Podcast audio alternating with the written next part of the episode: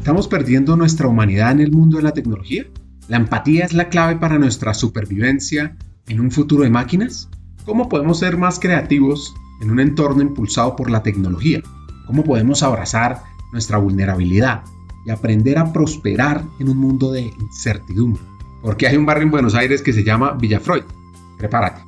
Ojalá te inspires a explorar nuevas formas de pensar sobre nuestro mundo y nuestro lugar en él.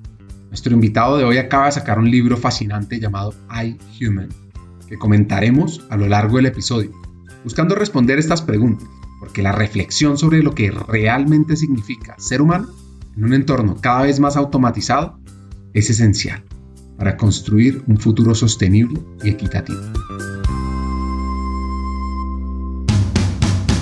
Bienvenidos a Hackers del Talento, el podcast que busca cambiar el juego por lo humano. Creemos en una América Latina más competitiva, inclusiva, equitativa y próspera, donde las personas sean el centro del mundo laboral. Nos motiva el talento como el motor de cambio y por eso estamos aquí, para ser la fuente de inspiración, unión, colaboración, aprendizaje, debate y acción para la comunidad de people, de talento, de HR a través de historias, reflexiones y conversaciones con CEOs, con líderes de talento humano, pensadores y actores de cambio, te ofreceremos hacks para evolucionar como líder, como persona, sobre todo para potenciar tu empresa. Te invitamos a sumergirte en conversaciones profundas y significativas que te harán pensar, reflexionar y seguro te inspirarán a tomar acción. Únete a nosotros en este viaje para hackear el talento y juntos cambiemos el juego por lo humano por un futuro más justo y próspero. Nuestro hacker de hoy es argentino. Es el Dr. Tomás Chamorro Premusic, Chief Innovation Officer de Manpower Global y profesor del mundo de la psicología en universidades como NYU y Columbia en Nueva York o Harvard. Antes de conocer su historia de vida y sus lecciones sobre la inteligencia artificial, humanización, competitividad, es fundamental responder a la pregunta ¿cómo humanizar el talento? y entender el en qué está hoy. Mi objetivo principal es tratar de que la psicología se convierta en una herramienta mucho más útil en el mundo real. Y sobre todo, el objetivo específico que tengo es ayudarle a las personas a que se entiendan a sí mismas y ayudarle a las organizaciones a que entiendan a las personas. Eso me lleva siempre a, enfocarme en el talento, ¿no? Porque el talento no se entiende bien, se interpreta de manera errónea y hay demasiados problemas solucionables en el mundo por falta de interpretar o entender bien a la gente. A ver, ese es mi objetivo. Para mí, ese es el legado que yo quiero dejar profesionalmente. Lo abordo de tres maneras. Mi trabajo principal es, soy, dirijo la parte de innovación para una empresa grande de recursos humanos, Manpower Group a nivel global. El objetivo es aplicar la ciencia de los datos, el assessment y la inteligencia artificial a el recruitment a gran escala para que los reclutadores puedan, digamos, encontrar talento más indicado, más rápido y convencer a sus clientes que tienen la persona indicada para cada puesto. Eso me ocupa el 70% de mi tiempo. El 30% restante hago dos cosas. Sigo enseñando y escribiendo, ahí viene el libro, para educar a un público más amplio y tratar de que se le dé más valor y prestigio a la psicología. Hoy por hoy, la parte más interesante del comportamiento humano es, son nuestras interacciones con la tecnología. Es la parte nueva, ¿no? Entonces, la inteligencia artificial es la tecnología más importante del momento, pero lo que más me interesa es el impacto humano de eso trata mi último libro, I Human. Y después, con el tiempo que me queda, trato de mantener un pie en el mundo de las startups, de la innovación y o asesoro a startups nuevas que también están dentro de este tema. Estoy empezando también a invertir en negocios que para mí tienen el potencial de crear alguna herramienta o innovaciones que contribuyan a esta misión también, ¿no? Mejorar el entendimiento y reducir la falta de entendimiento que existe en el mundo real sobre sobre, el comportamiento humano. La historia de este hacker argentino es la conexión de dos culturas.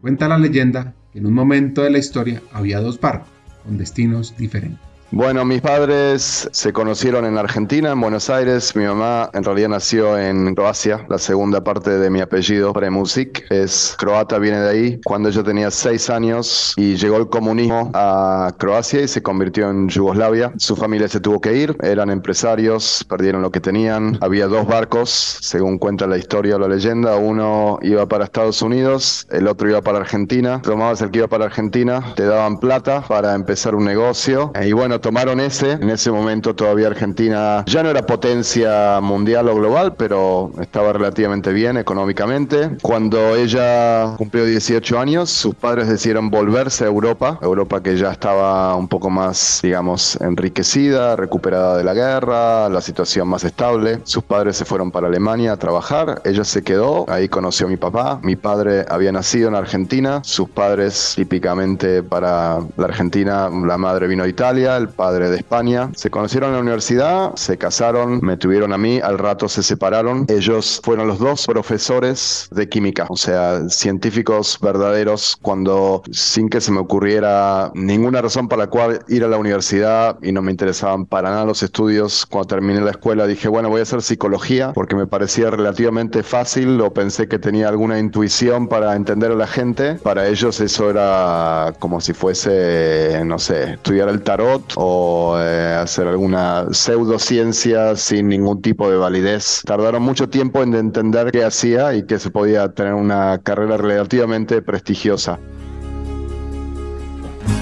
Es muy interesante conocer la evolución de sus padres siendo químico. Profesores de químicas, investigadores, sí, a full. Y estamos hablando de los años 70 hasta los 90. Mi mamá se quedó como profesora en la universidad, en la Universidad de Buenos Aires. Mi papá, con unos amigos de la universidad, decidieron crear una empresa. O sea, la parte un poco emprendedora creo que me viene de ahí. Si se puede, digamos, atribuir a alguno de mis padres y la parte más académica de mi mamá. Y siendo químicos los dos, mi mamá se especializó en química inorgánica o sea, muy abstracto, ¿no? Y enseñó eso. La parte aplicada fue en realidad la ciencia de la hidroponía, o sea, crear cultivos artificiales para ¿no? desarrollar verduras, vegetales. Creo que hizo un PhD en tomates hidropónicos. Si llega a escuchar esto, seguramente me va a corregir cuando salga. Y mi papá con unos amigos creó una empresa para hacer análisis de suelos, que en Argentina tenía bastante éxito porque sabes que es un, hay mucho campo, es un país muy grande, donde poca gente es dueña de la tierra y gente que va heredando campo, ¿no? O las granjas o lo que sea, y al heredarlo se dividen y por ahí uno de los hijos que hereda decide, no sé, venderlo y los que quieren en realidad explotarlo y dedicarse a la agricultura o a la ganadería no tienen expertise. Entonces la empresa que eh, mi papá fundó con sus socios de la universidad se dedicaba a hacer eso. Iban, digamos, a hacer un análisis de suelo y le decían a los dueños de los campos qué podían hacer, qué podían cultivar. Soja, maíz, etcétera. Y bueno, o sea, mi recuerdo de mis padres siempre fue independiente porque yo era muy chico cuando se separaron, tuve buena relación con los dos. Me di cuenta de muy temprano que al margen de su compartir su formación académica y educativa, no tenían casi nada en común. Era, fue casi un milagro ver que se pudieran, digamos, que pudieran salir, casarse y estar el tiempo que tuvieron juntos. Eran lo opuesto en casi todo sentido, ¿no? Valores, personalidad, opiniones, estilo, etc. Vivió dos momentos de confrontación tienen como base o que tocan ¿no? al tema del talento. Una fue el darme cuenta de que no tenía suficiente talento como para dedicarme a ser futbolista, que es lo que hubiese querido hacer, ¿no? Y bueno, tuve una gran carrera amateur después de darme cuenta de que no daba para más y me fui a probar a equipos y después de estar de tercera, cuarta prueba, que te das cuenta que una cosa es jugar a un nivel amateur y otra cosa es competir en un nivel más elite, bueno, eso me llevó a abandonar mis aspiraciones como futbolista. Yo creo que tenía 15, 16 años. Al mismo tiempo me empecé a dar cuenta, porque yo me crié en una zona de Buenos Aires, una zona específica del barrio de Palermo, que antes se llamaba Villa Freud, no sé si la conoces, que tiene la mayor concentración de psicoanalistas per cápita en el mundo. Y en ese momento, cuando yo empezaba a salir, iba a bares o a discotecas, hasta los bares se llamaban el complejo de Edipo, el lapsus freudiano, ¿no? Es la influencia de la psicología, aunque era era psicoanálisis estaba a mi alrededor en todos lados, era inevitable. Entonces sí recuerdo... Cuentan que Buenos Aires tiene la tasa de psicólogos por habitante más alta del mundo. Algunos datos nos hablan de que cada 64 trabajadores uno lo hace como psicólogo. Y en la ciudad, la zona que mejor representa este amor por el psicoanálisis es Villa Freud, un enclave situado en el barrio de Palermo, alrededor de la Plaza Güemes, entre calle Honduras y las avenidas Escalabrini Ortiz, Santa Fe y Coronel Díaz. La historia de Villa Freud, también la llamaron Palermo Sensible, empieza en los años 60, cuando en la zona se instalaron un gran número de consultas alrededor de la plaza y se abrieron dos cafés míticos, el café Sigi, diminutivo de Signo, y el café Freud, con el apellido del inventor del psicoanálisis. Era una zona acomodada de la burguesía intelectual de la época, los únicos que podían permitirse económicamente una sesión en el diván de un psicoanalista. Llegan los años 80, los psicólogos empezaron a poder trabajar en la sanidad pública y las clases populares empezaron a demandar también sus servicios. Abrieron sus consultas en el resto de la ciudad y Villa Freud dejó de ser la única zona de la ciudad donde encontrar los servicios de un psicólogo. Entendamos un poco de historia. Sí, de historia sobre Sigmund Freud. Bueno, incluso cuando Freud vivía y tenía su consultorio en Viena, sus pacientes eran casi todos, o casi todas, porque tenía más mujeres, gente del jet set, de la elite, de la aristocracia vienesa, ¿no? Incluso hay una historia interesante que cuando Alemania ocupa Austria y los soldados o el ejército nazi entra al consultorio o a la casa de Freud y se llevan todo, él dice en su autobiografía o en un relato más tarde, creo que en una entrevista, entrevista a la BBC dice, ni siquiera yo cobro tanto por una visita, ¿no? Diciendo, se llevaron todo, ni siquiera yo cobro tanto. O sea, él cobraba una fortuna, era como un equivalente a un gurú de ahora, como si fueses un ejecutivo y te analizas con Marshall Goldsmith o alguna cosa así, ¿no? Y bueno, y él después se va, se va a Inglaterra, me estoy yendo un poco por las ramas, pero esto es muy interesante porque un sobrino de él se va a Estados Unidos y se convierte en el gurú máximo de las relaciones públicas y de la publicidad porque aplica el psicoanálisis a, digamos, métodos de influencia masiva, como la ciencia de manipular al consumidor, ¿no? Pero bueno, la parte clínica en Inglaterra no tiene mucho impacto porque son muy empíricos, muy escépticos y no quieren saber nada del inconsciente, ¿no? El inglés reprime todo básicamente y no tiene ningún problema. Cuando se va al pub, digamos, se le va la represión y después vuelve a su introversión lo más feliz. En Estados Unidos y en Buenos Aires, el psicoanálisis se adopta mucho, mismo tipo de gente. Gente muy burguesa, con dinero, con problemas muy neuróticos. Es como un ritual o un hábito como de ostentación, ¿no? Hoy sería ir a Pilates o hacer yoga. En ese momento era voy a ver a mi psicoanalista. Y en Buenos Aires y en Nueva York, la gente en el año 1940, 1950, por ahí iba cuatro veces a la semana. Si no tenía un problema, se lo iba a agarrar durante todo este tiempo de hablar con el, con el psicoanalista, ¿no? Por cierto, si alguien escucha esto en Argentina, me va a llegar ¿no? mensajes, porque todavía están, el culto del psicoanálisis es tan fuerte, si alguien con interés o formación psicológica me está escuchando en Argentina, probablemente el 70% de la gente, si no sabía quién era, me odia ahora por lo que acabo de decir. El sesgo algorítmico. La tecnología a menudo se basa en algoritmos que pueden tener sesgos inherentes, como sesgos de género, raza o clase, lo que plantea desafíos éticos y de equidad en la toma de decisiones automatizada y la discriminación algorítmica conectando la historia de Tomás con el psicoanálisis. Y una de las características que tiene el psicoanálisis es que para que vos seas psicoanalista, tenés que también convertirte en un paciente. Es como un esquema de pirámide, ¿no? Un pyramid scheme, como si fuera Herbalife, digamos, tiende a autorreproducirse la concentración de psicoanalistas. Y bueno, al darme cuenta que no iba a ser deportista, porque mi único deporte era el fútbol, y que tenía que estudiar algo y ver que eso era lo que había ahí, malentender o malinterpretar a la psicología como el sentido común de entender a la gente, me metí a hacer eso. Estuve mucho tiempo sin tener ninguna idea fija de qué era lo que iba a hacer, pero cuando empecé mi carrera, la empecé como psicoanalista y en la parte clínica, ¿no? Yo siempre digo que para mí siempre, nunca tuve una estrategia muy clara de hacer nada, siempre fue una cosa lleva a la otra, media accidental o reaccionar a las oportunidades. Pero bueno, sin duda, si la parte de tu pregunta es que me haya impactado, que explique cómo haya llegado a donde esté ahora, así empezó todo.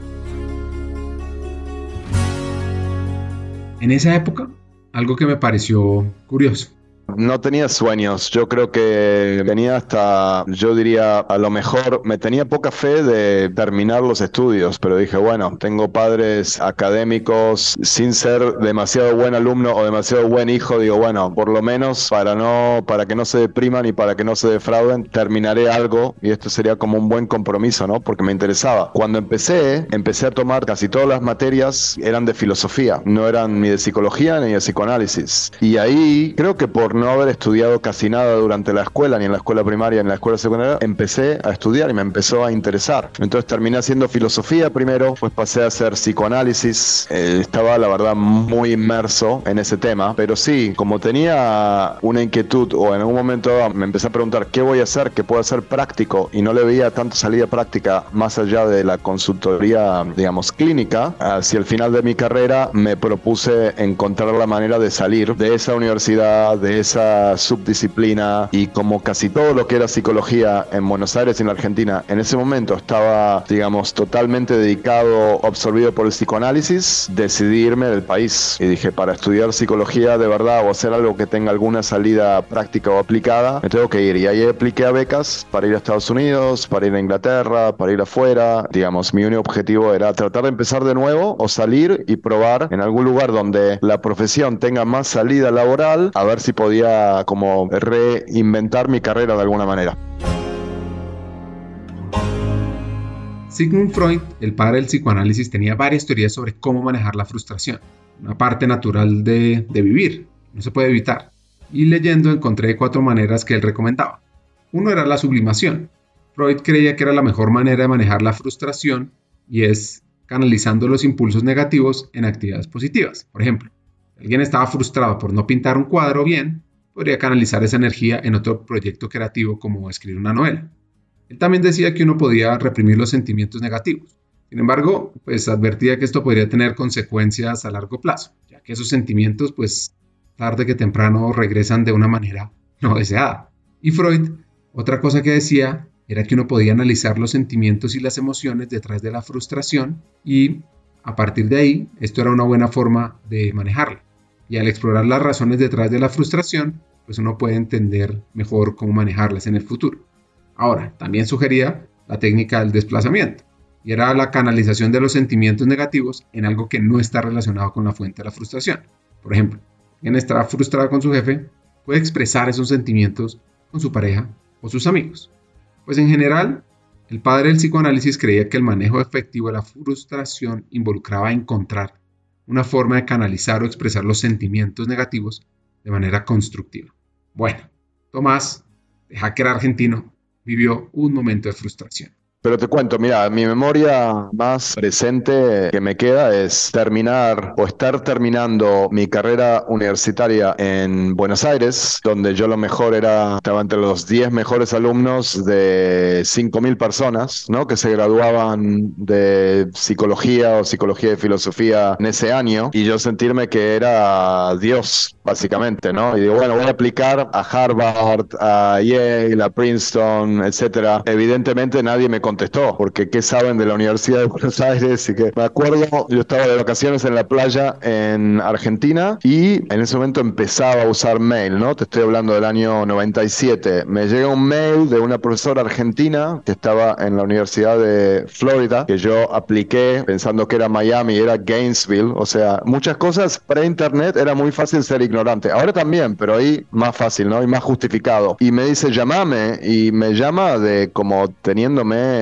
digamos, me llama sintiendo lástima por mí. Me dice, mira, entiendo que hiciste buena carrera, pero no tenés experiencia de laboratorio, no sabes nada de estadística, no hiciste. Si esto es, si hubieses estudiado, no sé, agronomía o arquitectura, sería lo mismo. ¡Pum! ¿No? Fue como un shock. Y digo, bueno, yo pensé que me iba a hacer un PhD becado a una gran universidad y terminé con todas cartas de rechazo. Después de, obviamente, tener que haber mandado la solicitud o la aplicación con un cheque, porque las universidades americanas ya ahí invitaban a todos a aplicar y tenías que mandar un cheque de 200 dólares. Conseguir un cheque, alguien que tenía cuenta en Estados Unidos para mandarlo. Cada carta que escribí yo pensé que iba a terminar en una oferta, nada. Opción B, digo, bueno, me voy a hacer un máster de un año o dos años para capacitarme y que me mejore el currículum. Y ahí cuando empecé a ver programas, vi un programa en Londres, me atraía la idea de ir a Londres, no había ido, pero digo, bueno, vamos a ver. Y así me fui por un año a hacer el máster y al final de ese año estaba tratando por cualquier forma de quedarme o trabajando o estudiando. La mejor manera era quedarme a hacer un doctorado. Ningún momento pensé que iba a meter a ser académico. ¿eh? Y digo, bueno, termino. Pero si era la forma de quedarse y ahí me renovaron en la universidad que estaba, me quedé dos o tres años más trabajando y después ya me establecí mucho. Me fui a dedicar a, la, combinar eso con la consultoría. Bueno, de ahí, después de ese año duro de no tener buen inglés, no tener background o conocimiento científico de la psicología y estar con gente que venía en ese programa que venía de ser matemática, física, ingeniería, y yo digo, bueno, acá nadie sabe nada de psicología. Lo que ellos sabían era mucho,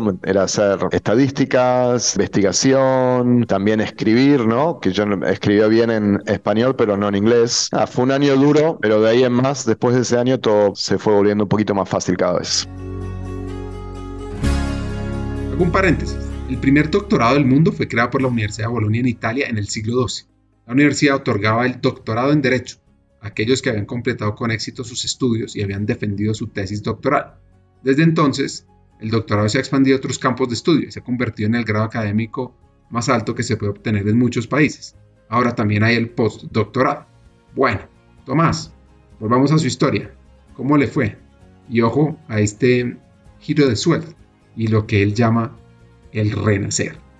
Termino, yo tenía una beca para hacer un doctorado, eh, la beca me daban una plata fija, específica. Londres en ese momento obviamente siempre fue caro, pero todavía Argentina estaba dolarizada, entonces mi beca me cubría bastante. Pero bueno, cuando le encontré la manija, me empezó a ir bien y empecé a elegir, digamos, una temática pragmática y a colectar datos y analizarlos, etcétera. Logré terminar mi doctorado en dos años, que fue muy rápido, para, digamos, que me valga más la plata y poder hasta ahorrar o vivir mejor, ¿no? Ahí sí, yo pensé que me iba a dedicar a la consultoría, que iba a entrar o en McKinsey o BCG o algo, hasta incluso hacer talento o recursos humanos dentro de una empresa, pero teniendo el pasaporte argentino era prácticamente imposible conseguir un trabajo corporativo, ¿no? O sea, Inglaterra obviamente todavía estaba en la Unión Europea, pero para contratar a un no europeo tenían que mostrar que nadie en la Unión Europea puede hacer el trabajo tan bien como vos. Había 400, yo era bueno, pero no era mejor que 400 millones de personas. Entonces, otra vez se me pinchó un poco el sueño. Mi prioridad seguía siendo no volver a Argentina y quedarme ahí. Entonces, me di cuenta de que la manera más factible de quedarme era aplicar o tratar de conseguir una, un plazo, un cargo académico, porque los cargos académicos son tan específicos que si una universidad o una facultad te quiere y están buscando a alguien que se especialice en tu tema, pueden decir, bueno, queremos a alguien que sea un experto entre la relación psicométrica entre la inteligencia de la personalidad, que haya publicado en estas revistas y que sea argentino de Buenos Aires, de Villa Freud, ¿no? Lo pueden poner directamente en la solicitud y ahí ellos te sponsorean. Así fue, tuve, como todo el mundo, en algunas cosas suerte y en otras no. La suerte que tuve es que en esto fue en el año 2003, Argentina entra en crisis otra vez, ¿no? Como cada 10 años, pese a que se desploma y se destruye la economía otra vez, que obviamente es una pena, sobre todo pensando que tengo que volver. La beca que yo tenía me exigía al terminar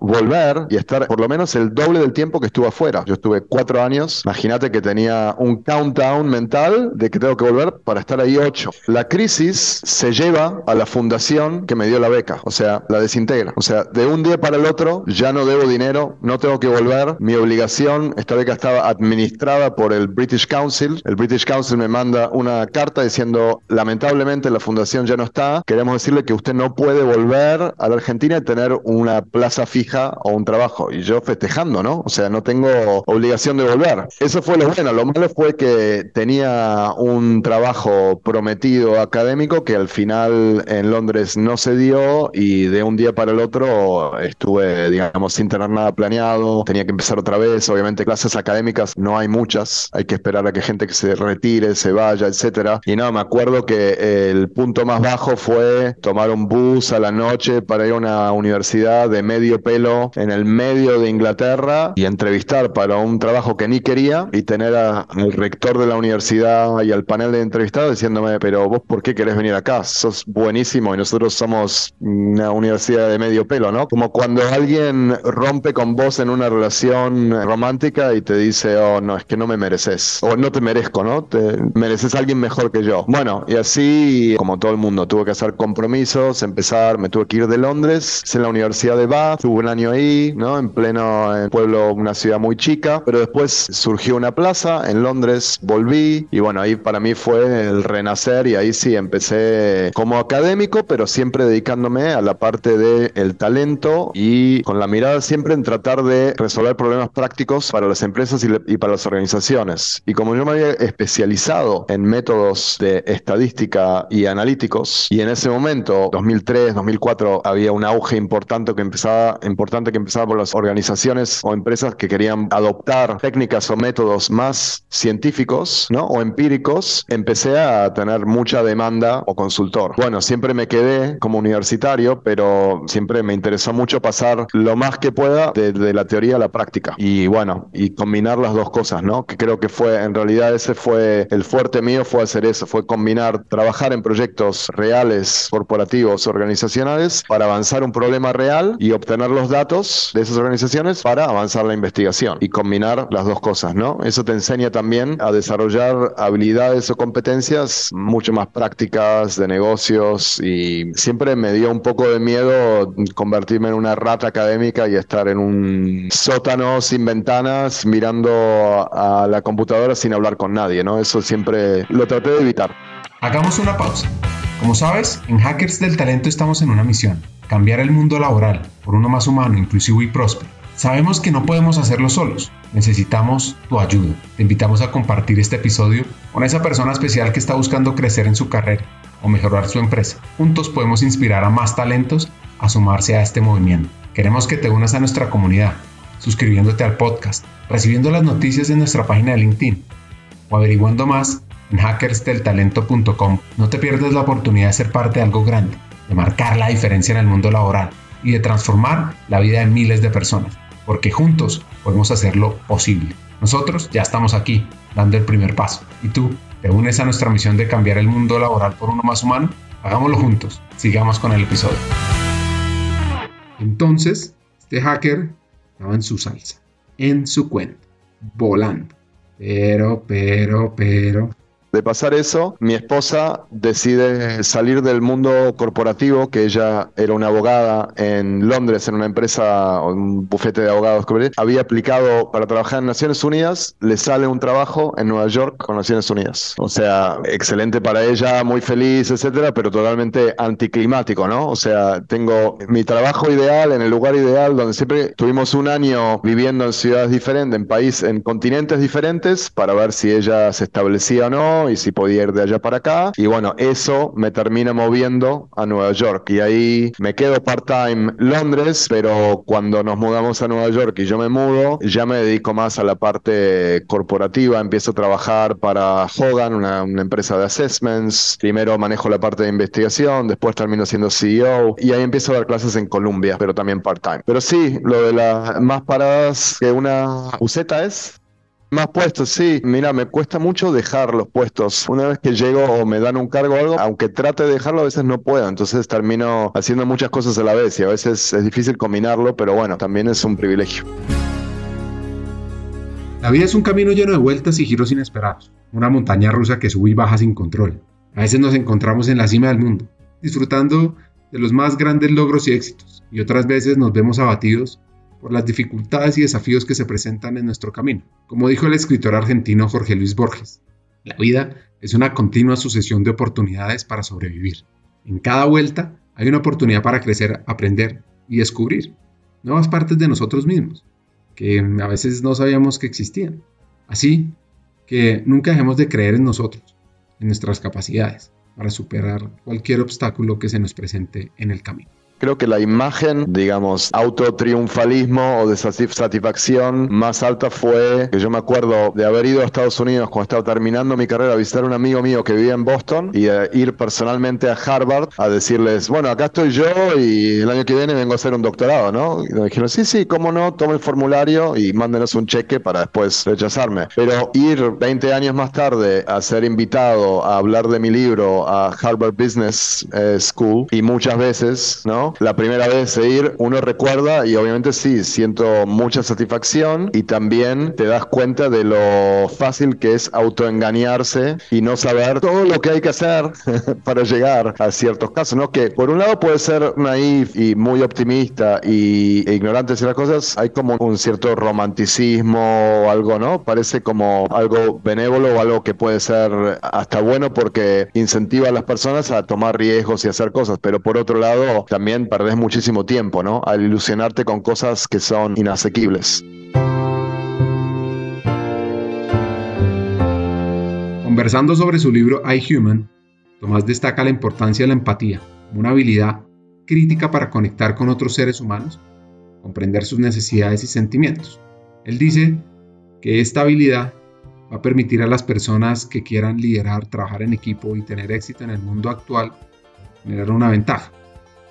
Y otro punto muy interesante que habla él es cómo la tecnología tiene implicaciones éticas y morales, como les comenté al comienzo el sesgo algorítmico, o también la privacidad de los datos y la toma de decisiones autónomas de las máquinas, porque esto al final va a plantear desafíos en términos de regulación, supervisión, responsabilidad y dominio. Antes de conversar sobre la inteligencia artificial, la IA, es interesante entender su visión sobre la necesidad de impulsar la competitividad del talento latino. Es importantísimo y, nadie lo ha logrado. Yo soy muy crítico de mi país y me fui, ¿no? Porque soy a lo mejor cobarde o cómodo y eh, perezoso, pero soy crítico y uno cuando critica también es porque tiene emociones, o sea, como que la decepción lleva a la crítica y la decepción es porque uno espera algo mejor, pero tanto como, tanto en relación a la Argentina como Colombia o cualquier lugar de Sudamérica, me parece que produce gran talento individual que no logra organizarse colectivamente. Entonces, cuando exportamos talento de América Latina, suele desempeñarse muy bien y tener logros importantes porque lo exportas a un sistema donde se respetan las reglas y donde hay más seriedad y donde lo que se valora es el trabajo, el esfuerzo y los logros y hay menos corrupción, las condiciones están. Y además de tener gente educada, con habilidades, tiene inteligencia emocional y son resilientes y estamos acostumbrados acostumbrados a lidiar con crisis. Que alguien que nace y se cría en Singapur, en Noruega, Suecia o Canadá, e incluso Estados Unidos, no lo sabe hacer.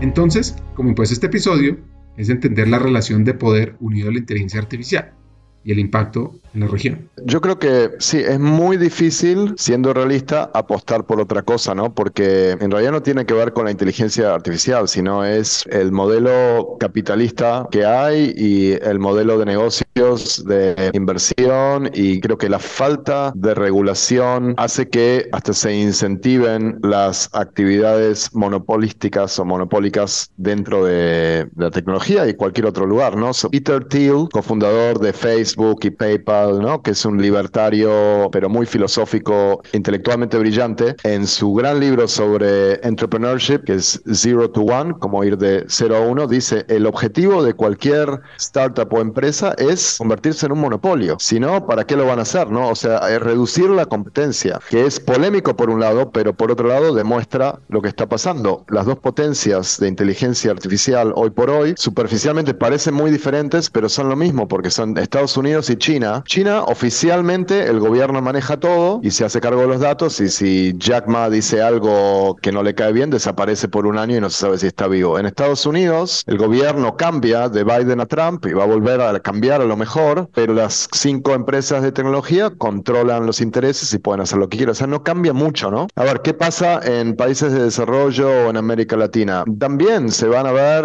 o sea, esas empresas más alguna empresa local que controle el tema. Y yo no veo tanto cambio a nivel, digamos, entre países, ¿no? No es que a lo mejor en América Latina, a ver, en Europa tenés países chicos como Estonia o Finlandia y también incluso países de la Unión Soviética anterior, ¿no? Que por tener sistemas educativos muy buenos en ciencia, ingeniería, tecnología, han creado pool de talento o una economía digital muy eh, poderosa, ¿no? Pero son países muy chicos. Argentina hoy por hoy, me imagino que Colombia tendrá algo parecido, tiene más gente que está trabajando para empresas en Estados Unidos, sobre todo si sos, si estás en IT, tecnología, etcétera, y no hay tanto trabajo, trabajás, ganas en dólares y tenés un empleador México también, trabajás para Microsoft, Accenture, etcétera. Pero si la inteligencia artificial puede cambiar o interferir en la dinámica, ¿no? En la desigualdad o en la brecha que existe entre países ricos y los demás, o América Latina, yo no lo creo. Como tampoco hemos visto que África, al tener los mejores recursos naturales y en el mundo falta todos los recursos naturales y ya sabemos que no están, pero ¿quiénes los van a explotar? China, por ahí Estados Unidos, por ahí Inglaterra, las, los, las potencias, digamos, coloniales anteriores. Entonces yo creo que al haber algo que tenga valor, siempre los recursos, el incentivo y la dinámica le permite a algunas potencias, digamos, a pocas potencias, explotarlo. Entonces lo más interesante en realidad es a lo mejor preguntarse cómo va a cambiar la vida para alguien en Colombia, en México, en Brasil, en Argentina, en Chile, Perú, por tener la inteligencia artificial. Y yo cuando veo eso, veo que la gente está afectada de la misma manera, ¿no? O sea, todos se están volviendo un poco más nerd o geek o antisociales por las, digamos, redes sociales. Todo el mundo piensa un poco menos porque los algoritmos recomiendan todo y, digamos, eh, toman decisiones por nosotros. Y todo el mundo está bajo presión de optimizar todo por productividad, eficiencia y como que se va perdiendo un poco la calidad humana. Aunque en América Latina todavía se valora más, ¿no? La tradición de verse en persona, de ir a una comida y estar seis horas y hacer todas estas cosas poco eficientes para las economías industrializadas, pero que espero no desaparezcan del todo, porque a la larga no todo lo que es progreso mejora la calidad de vida, mucho también lo empeora. Y ya vimos, a ver, en amplios periodos de países que se enriquecen muchos, la calidad de vida no mejora. Por ahí mejora o aumenta la expectativa de vida, pero también aumentan los suicidios, la depresión, la ansiedad. Entonces hay ciertos elementos del progreso que yo creo que hay que tratar de resistir. Pero claro, si Colombia, Argentina, América Latina resisten la tecnología, empeoran aún más. No se puede hacer. Esa es la paradoja, ¿no? Por un lado hay que adoptarlo, pero por otro lado no hay que perder las cualidades que realmente dictaminan la calidad de vida y hace que valga la pena vivir y que uno pueda vivir con cierta creatividad, improvisación y disfrutar. Como ustedes saben, mi sueño loco es hacer que talento humano sea fuera así.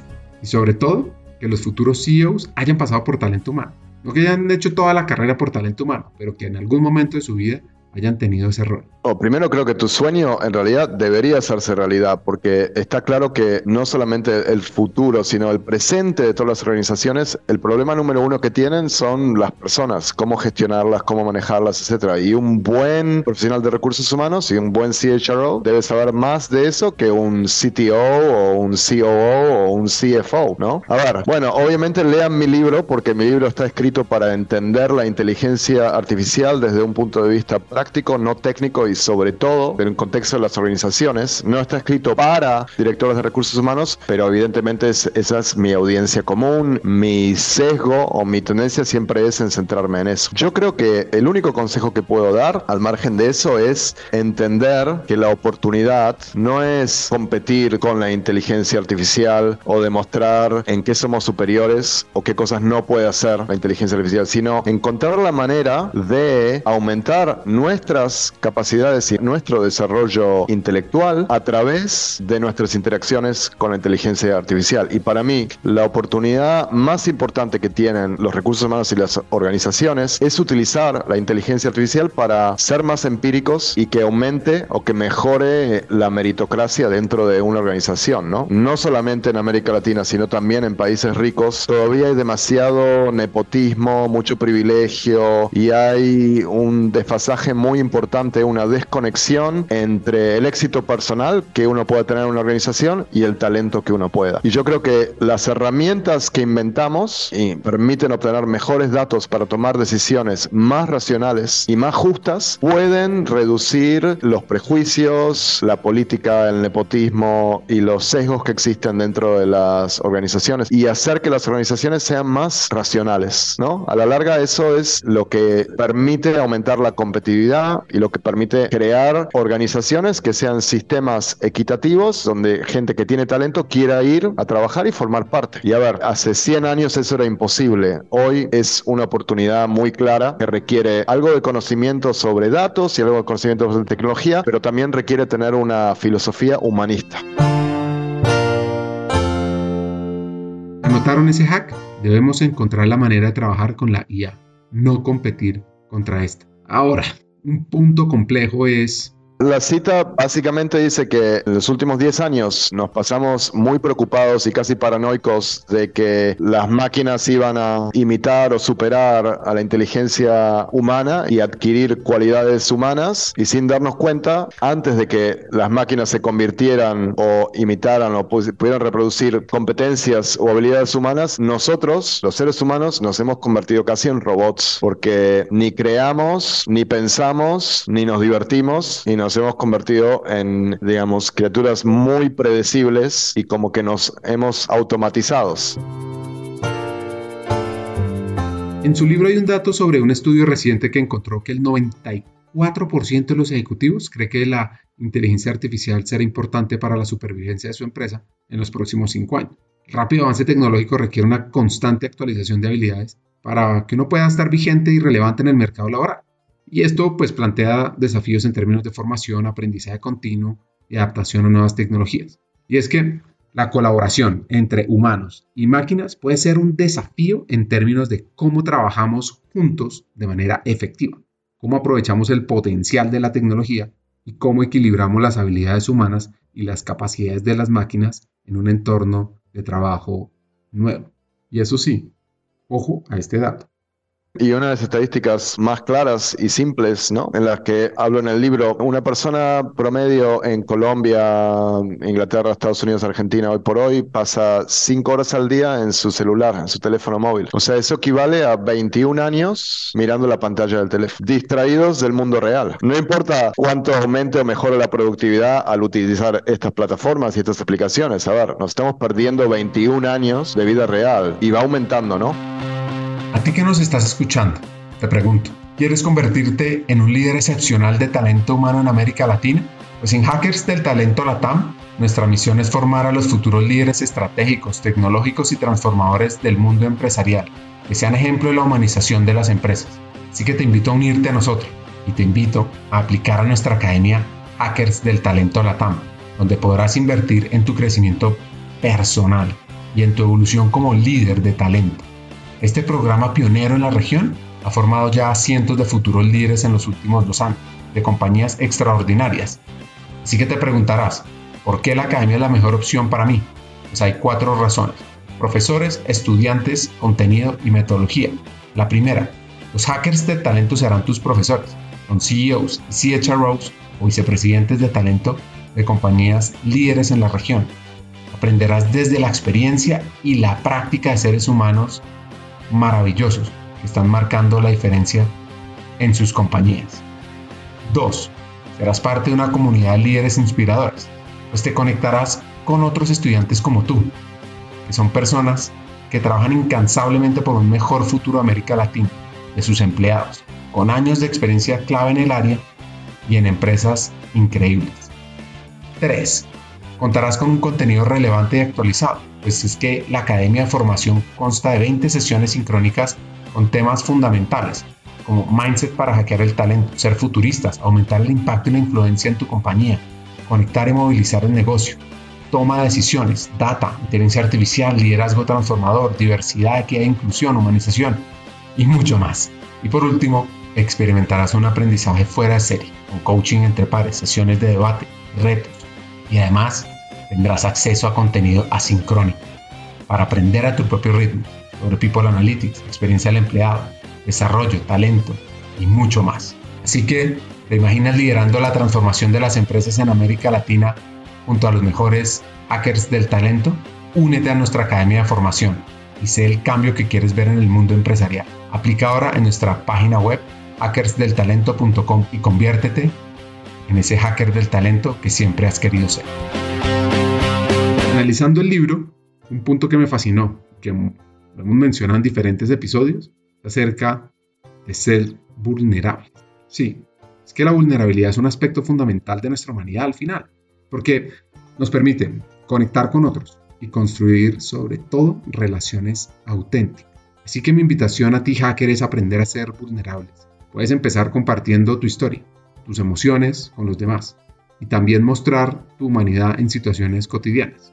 Para ir cerrando el episodio, un par de consejos. Mira, consejo que me han dado, a ver, el mejor consejo que me han dado me lo dio un jefe mío hace 15, 20 años a reaccionar al ver que yo me tomaba todo muy personalmente y, siempre, ¿no? Era como muy argumentativo, peleador y me dijo una vez, it's not always about you, no se trata siempre de vos. Y viste que a veces cuando te dicen cosas simples pero que te tocan, ¿no? te quedan y la verdad eso me ayudó a tomar perspectiva y redujo significativamente el número de conflictos que me ha generado. El mejor consejo que yo he dado, a ver, el primero que se me ocurre es el que siempre le doy a estudiantes míos que me vienen a ver porque quieren hacer un doctorado, que les digo no lo hagas y siempre encuentro alguna manera de convencerlos de que no. Y en el 80% de los casos desisten y se van, que quiere decir que no lo querían hacer y el 20% me pelea, vuelve, vuelve, vuelve y si entran, ¿no? Muy convencidos porque tenés que tener una motivación increíble y bueno, eso me dio mucho placer a lo largo de los años porque yo estoy contento con mi carrera, pero una de las cosas más placenteras y uno de los logros más importantes para mí es haber formado, ¿no? Estudiantes de doctorado y académicos y líderes muy brillantes y de haber visto su potencial antes de que la gente viera su talento.